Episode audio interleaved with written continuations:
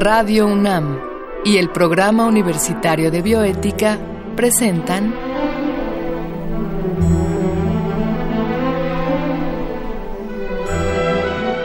El Árbol de las Ideas.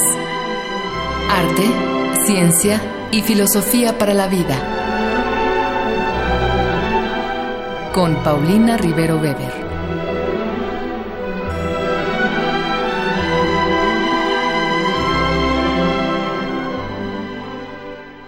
Buenas tardes a todos los radioescuchas. Soy Paulina Rivero Weber, directora del Programa Universitario de Bioética, y estamos al aire para la transmisión de nuestro programa El Árbol de las Ideas, Arte, Ciencia y Filosofía para la Vida.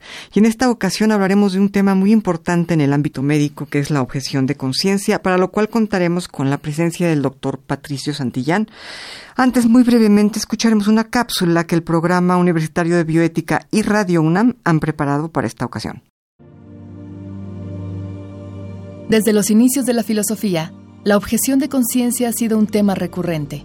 En la antigüedad, Sócrates llamaba a Daimón a la voz interna que lo cuestionaba cuando algo entraba en conflicto con su propio sistema de valores. En el siglo XVII, Kant hablaba sobre el tribunal interno del hombre, donde los pensamientos se acusan y se disculpan entre sí. Todos los días, nuestra conciencia nos permite aceptar o rechazar un sinnúmero de acciones, a veces son decisiones que solo nos involucran a nosotros mismos y otras veces entra en juego nuestra relación con los demás. La mayoría de estas decisiones no suele pasar del ámbito moral. Sin embargo, algunas de ellas pueden llevarnos al ámbito legal. ¿Qué pasa, por ejemplo, cuando la ley me exige realizar un acto que rechaza mi conciencia? ¿Qué sucede si dicha acción, además de ser mi obligación, es el derecho legal de otra persona? La objeción de conciencia médica o sanitaria es un ejemplo de este tipo de situaciones. Esta surge cuando una creencia de naturaleza ética nos hace rechazar una acción legal, que además es el derecho de otro. Pongamos un ejemplo. Ante la solicitud de un paciente, un doctor se niega a realizar un procedimiento legalmente aceptado, porque éste se opone a sus principios morales. En este tipo de situaciones, la objeción de conciencia se deriva del derecho a la libertad de conciencia, pero no es un derecho absoluto. Está limitado por los derechos de otras personas, ya que en medicina no se puede imponer y anular el derecho de los pacientes. En México, el Tribunal de Conciencia debe garantizar primero los derechos del paciente. Los derechos profesionales del objetor de conciencia quedan en segundo lugar. En el artículo 130 de la Constitución, la ley de cultos establece que las convicciones religiosas no pueden absolver a nadie de cumplir con las leyes del país. Por ello, la objeción de conciencia es un derecho limitado. Puede ejercerse siempre y cuando no pase por encima de los derechos básicos de otras personas. Esto se hace para evitar prácticas discriminatorias o que afecten a los más desfavorecidos. Como les decía, estamos acá con el doctor Patricio Santillán. Él es cirujano de tórax, director del eh, médico del Instituto Nacional de Enfermedades Respiratorias, Ismael Cosío Villegas. Es profesor y tutor académico de posgrado en varios programas de nuestra universidad y, por supuesto, miembro de la Academia Nacional de Medicina de México, así como del American College of Surgeons y el Sistema Nacional de Investigadores y por supuesto del Colegio de Bioética, en donde es el presidente en este momento. Eh, es consejero también de Conbioética y editor en jefe de Neumología y Cirugía de Tórax. Patricio, gracias por estar con nosotros, gracias por aceptar la invitación. Muchas gracias a ti, Paulina, con mucho gusto. Patricio, pues comentábamos que se trata de un tema eminentemente médico, es un tema eh, que tenemos que circunscribir pues en, el mundo de la medicina y el nombre con el que se le conoce a, este problema es la objeción de conciencia. ¿Qué es la objeción de conciencia y por qué implica un, problema bioético? Eh, la objeción de conciencia eh, intenta, en términos generales, defender las creencias, pensamientos y visiones morales de las personas. Y los médicos somos personas. Y tenemos creencias y visiones morales distintas que a veces eh, entran en conflicto con algunas acciones que se nos pide realizar dentro del ámbito de la atención médica. Y entonces, cuando un médico siente eh, cierta inquietud o problemática o un dilema con, con su actividad de atención médica y que genera un conflicto con sus creencias morales, eh, pues entonces eh, se ha generado desde hace tiempo esta figura ética que para mí es un acto ético que cualquier persona está en capacidad de realizar, eh, pero en la medicina el médico aduce incompatibilidad con lo que debe de hacer, con lo que su profesión dice que debe de hacer, con los actos médicos que están eh, sancionados positivamente porque eh, existe evidencia científica que eh, soporta y apoya la realización de esos actos médicos, conforman parte de lo que llamamos la lex artis, médica eh, y están sancionados por la ley, o sea, ha habido eh, aceptación social en los distintos países para que eh, los actos médicos se puedan realizar, o sea, aprobación de los sistemas legales que cada país tiene. Y sin embargo, a pesar de eso, puede haber cierta inquietud y entonces los médicos intentan aducir esta figura de la objeción de conciencia.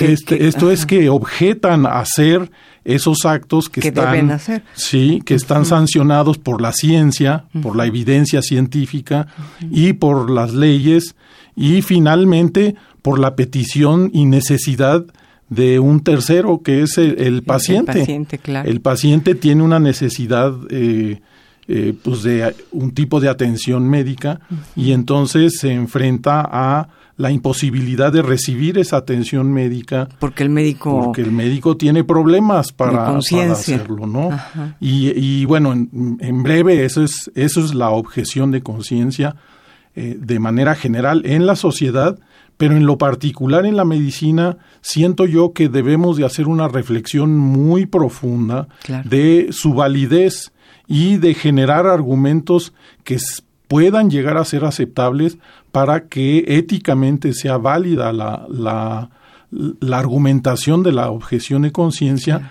porque estamos afectando a un tercero. un tercero. Sí. digamos que si un médico pertenece a una religión que no le permite llevar a cabo transfusiones sanguíneas y un paciente se va a morir eh, si no recibe la transfusión sanguínea y el médico dice yo no lo hago porque va en contra de mi religión, pues lo que está haciendo es llevarse en sus creencias personales la vida de una persona, ¿no? Pues imagínate eh, lo que puede pasar, absurdo, Claro. Entonces uno diría, ¿cuándo es válida hacer esa objeción? Yo diría que esa objeción sería válida al, al entrar o no entrar en el ámbito de la medicina. Claro. Ahí es donde toma la decisión. Si entras al ámbito profesional de la medicina moderna, en donde hay una serie de acciones como transfundir sangre, este, y tú no estás de acuerdo por cuestiones religiosas, entonces pues no seas médico, te tienes que cuestionar mucho si es lo que te debes de dedicar o mejor hacer otra cosa. Claro, mejor arquitectura o otro ámbito en el que no tengas que enfrentar estos eh, dilemas, claro. Que, finalmente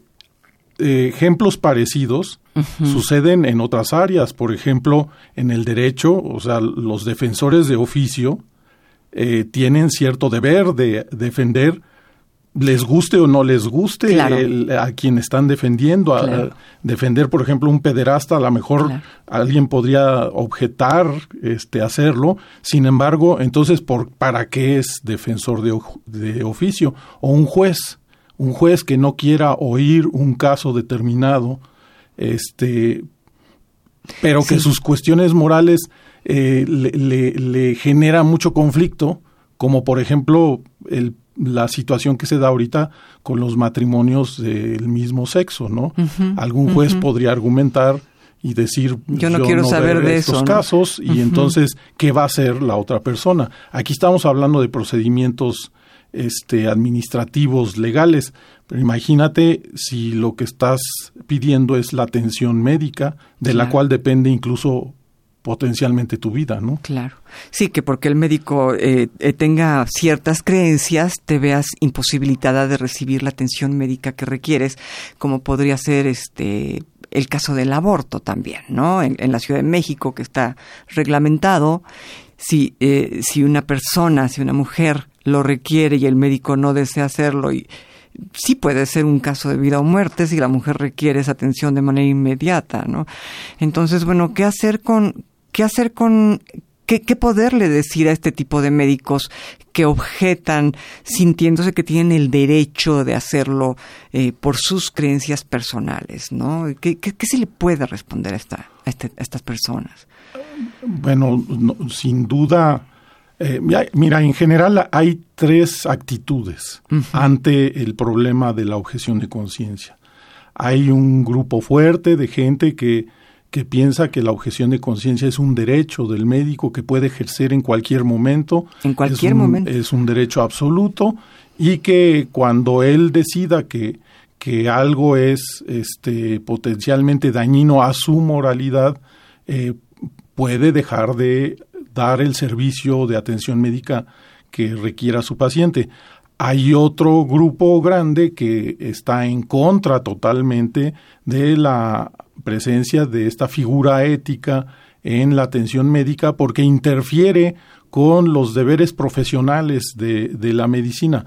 Eh, hay que recordar que la medicina tiene por objetivos este, pues lo clásico es curar, aliviar eh, los padecimientos del ser humano, prevenir enfermedades, preservar la salud y ayudar a, a, un proceso final ante la muerte de que sea lo más digno y lo más suave posible. Posible, claro. Eh, entonces, esos son objetivos reconocidos de la medicina, eh, aceptados por la Organización Mundial de la Salud.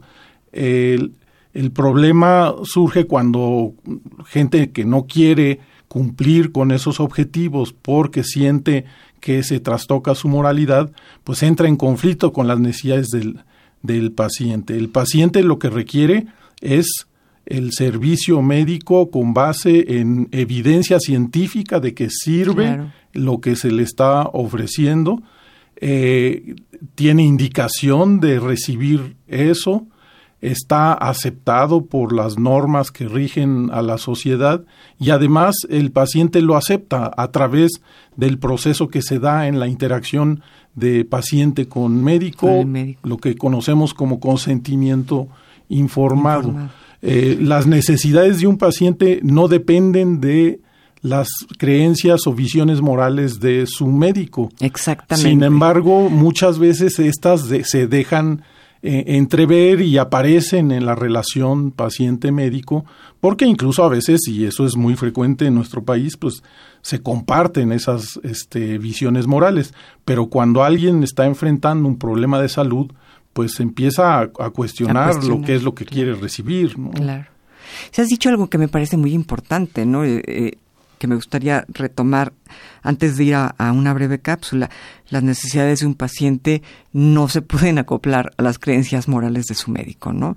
Este, vamos a esta cápsula también preparada por el programa Universitario de Bioética y, el, y Radio UNAM y regresamos a la charla con el doctor Patricio Santillán. A lo largo de la historia, muchas veces se ha enfrentado la conciencia individual y nuestras leyes hay varias anécdotas famosas. Una de las primeras es la de Antígona. Sófocles relata su tragedia, la historia de una objeción de conciencia frente al mandato de un gobernante. Antígona es hija de los reyes de Tebas, Edipo y Yocasta. En ausencia de su padre, sus hermanos, Eteocles y Polínices, deciden compartir el trono, turnándose un año cada uno. Sin embargo, al terminar su periodo, Eteocles se niega a ceder el trono a Polínices. Se desencadena así una guerra que termina con la muerte de ambos. El hermano de Yocasta, Creonte, toma el poder. Ordena que Eteocles sea enterrado conforme a los ritos funerarios. Sin embargo, llama traidor a Polínices por haberle disputado el trono a su hermano. Decreta que su cadáver permanezca a la intemperie, expuesto a los animales y aves de rapiña. Nadie puede llorarlo ni lamentar su muerte la vergüenza cae sobre el difunto y su familia. Antígona considera que los decretos de Creonte son inmorales e insoportables, pues se oponen a sus convicciones y a las leyes religiosas de respeto a los muertos. Por ello, decide desafiarlo y pide apoyo a su hermana Ismene para honrar el cadáver de Polínices. Sin embargo, Ismene se niega por temor a quebrantar la ley. En secreto, Antígona entierra el cuerpo de su hermano. Sabe que sus acciones se oponen a la voluntad del rey, pero actúa conforme al tribunal de su conciencia. Al ser descubierta, Antígona es llevada ante Creonte. Manifiesta entonces su objeción de conciencia. Orgullosa y altiva, le dice al rey que ha desobedecido, pues las leyes de los hombres y los reyes no pueden alzarse por encima de las leyes divinas. Hay varios tipos de objeción de conciencia. Una es la judicial, como en el caso de Antígona.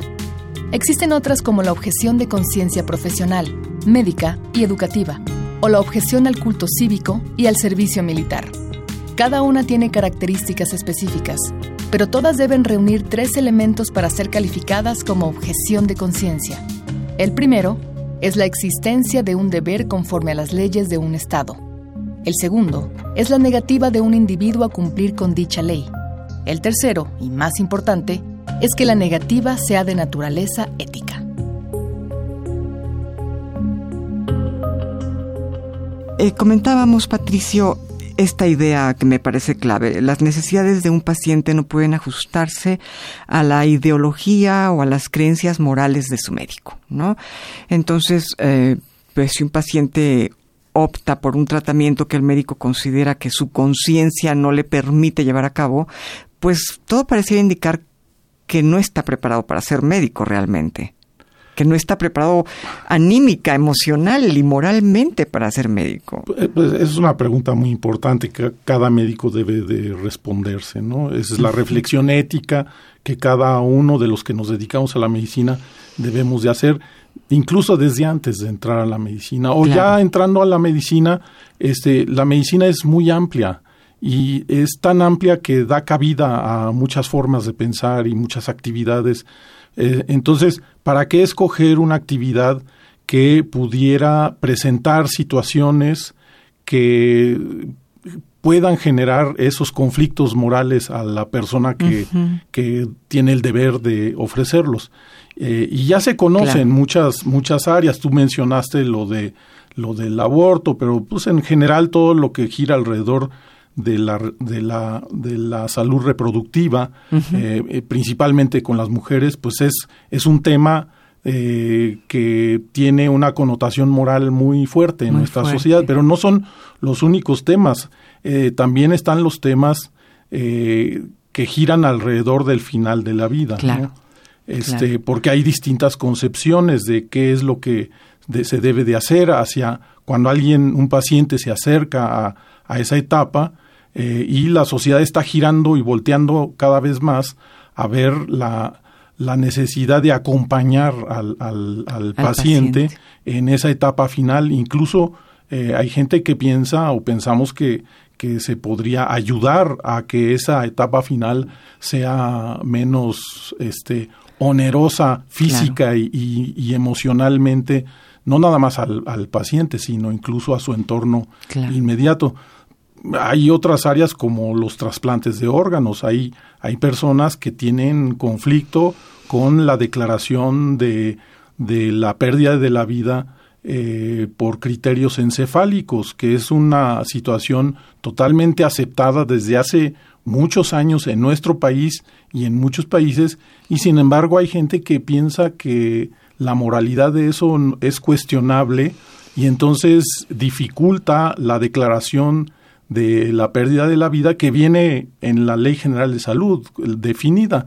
Y precisamente se definió porque no nada más por la cuestión de poder obtener órganos de un donador cadavérico y beneficiar a, a muchos pacientes, sino porque también se dan situaciones cuando hay pérdida de la vida por, por criterios encefálicos en donde ya la decisión es que hay que quitar todo el apoyo que se le está dando a ese ser que ya perdió la vida, porque así lo define la ley y la biología. Y sin embargo hay gente que tiene dificultades para eso. Cuando, cuando no se van a obtener los órganos, la gente presenta dificultades para poder retirar el apoyo que se les está dando en las terapias intensivas y entonces este aducen objeción de conciencia porque sienten que eso es incorrecto.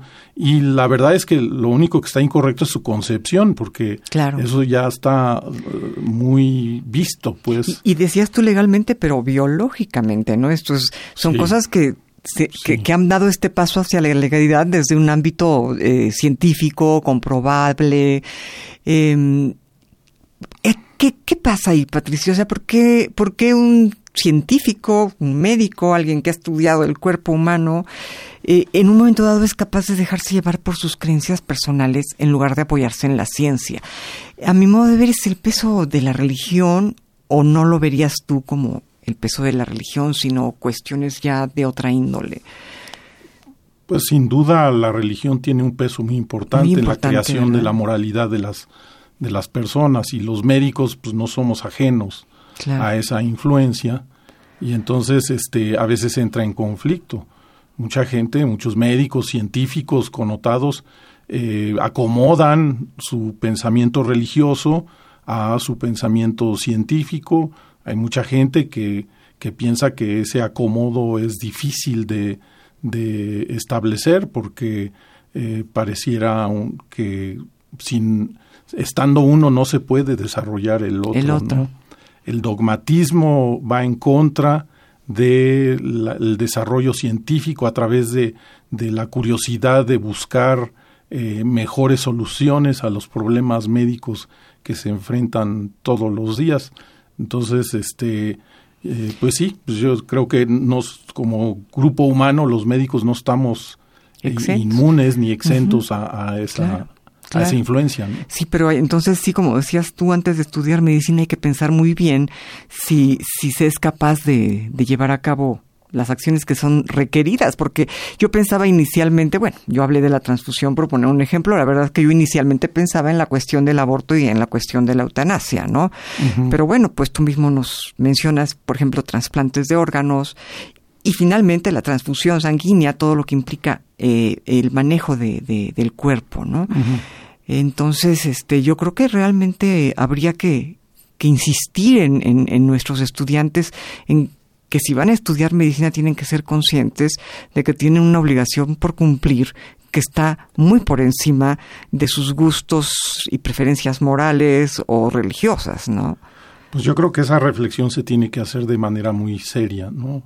Y este y, y bueno, pensar bien a qué se va a dedicar uno y qué es lo que implica eso. imagínate el caso de un médico que tiene un paciente que, que mujer, ya que pusiste el ejemplo del aborto, que, que la ha estado viendo desde que entra a la pubertad, empieza a desarrollar toda su salud sexual y reproductiva con ese médico y después de varios años de ser su paciente, incluso de haber recibido a, a sus este, hijos y, y todo, eh, tiene problemas para realizar, por ejemplo, un aborto este, que ya no desea tener esa mujer y esa relación de varios años eh, entre ese médico y su paciente, eh, pues se traiciona en un momento dado, ¿no? Claro.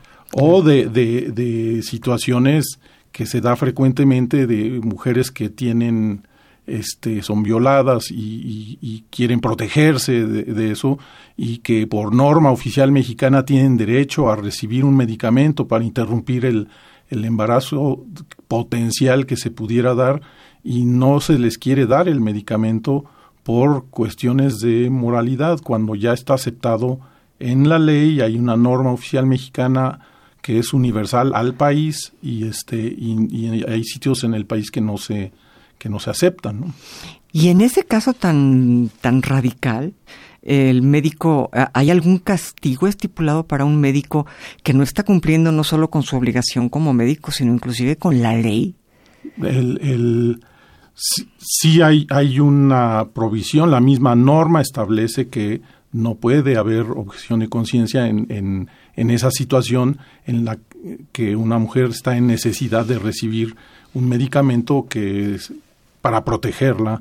Eh, sin embargo, a la gente a veces no le importa y se abusa del uso del, de la figura de la objeción de conciencia eh, porque sin duda yo pienso vivimos en una sociedad que intenta ser un poco liberal y este y que valoramos la democracia y la pluralidad, etcétera, este, y entonces defendemos la libertad de pensamiento y de creencia, y es un valor que nos importa mucho, pero también dentro de las de las creencias y el pensamiento están las creencias morales. Y este y eso es lo que brinca y predomina eh, en la objeción de conciencia no eh, un médico tiene la obligación ética de informarle a su paciente y a la institución en la que trabaja de que es objetor de ciertas prácticas que no voy a especificar, ya se han mencionado, este, pero el hospital debe de saberlo porque el hospital tiene el deber de ofrecer el tratamiento y la atención que requieren los pacientes que llegan ahí.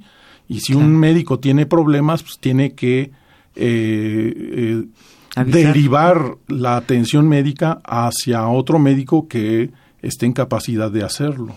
Pero qué importante esto que dices, ¿no? Que, que, el médico informe, en dado caso, con tiempo, tanto a sus pacientes como al hospital en el cual trabaja, para que en dado caso el paciente pueda decir, bueno, pues cambio de médico, ¿no? Este, si ya sé que no me va a responder en ciertas circunstancias, eh, porque va en contra de, su, de sus creencias, pues se puede ahí tomar una decisión a tiempo, ¿no? Sí sería muy importante que los médicos lo hicieran. Sin duda, es, es igual a, eso de lo que en inglés le llaman disclosure, es la, la, la apertura que el médico debe de tener eh, de potenciales eh, situaciones de conflicto de interés. Finalmente es un conflicto de interés para el médico, un de conflicto de interés moral y tiene que abrirse y presentarse como lo que no quiere dar. Completamente. Pues Patricio, mira, se nos fue el tiempo rapidísimo.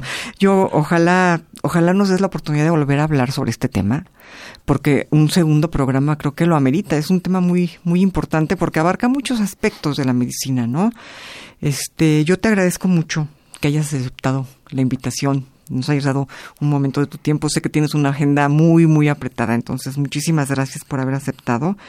Y bueno, muchas gracias a Marco Lubián por su producción, en controles técnicos, gracias a Susana Trejo. Escuchamos la voz de Gisela Ramírez en las cápsulas, cuyo guion esta ocasión fue escrito por Andrea González y Janik Rojas. Se despide de ustedes su servidora Paulina Rivero Weber.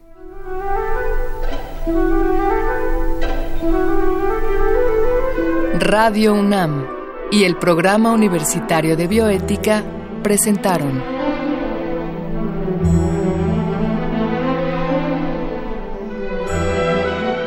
El Árbol de las Ideas. Arte, ciencia y filosofía para la vida. Con Paulina Rivero Weber.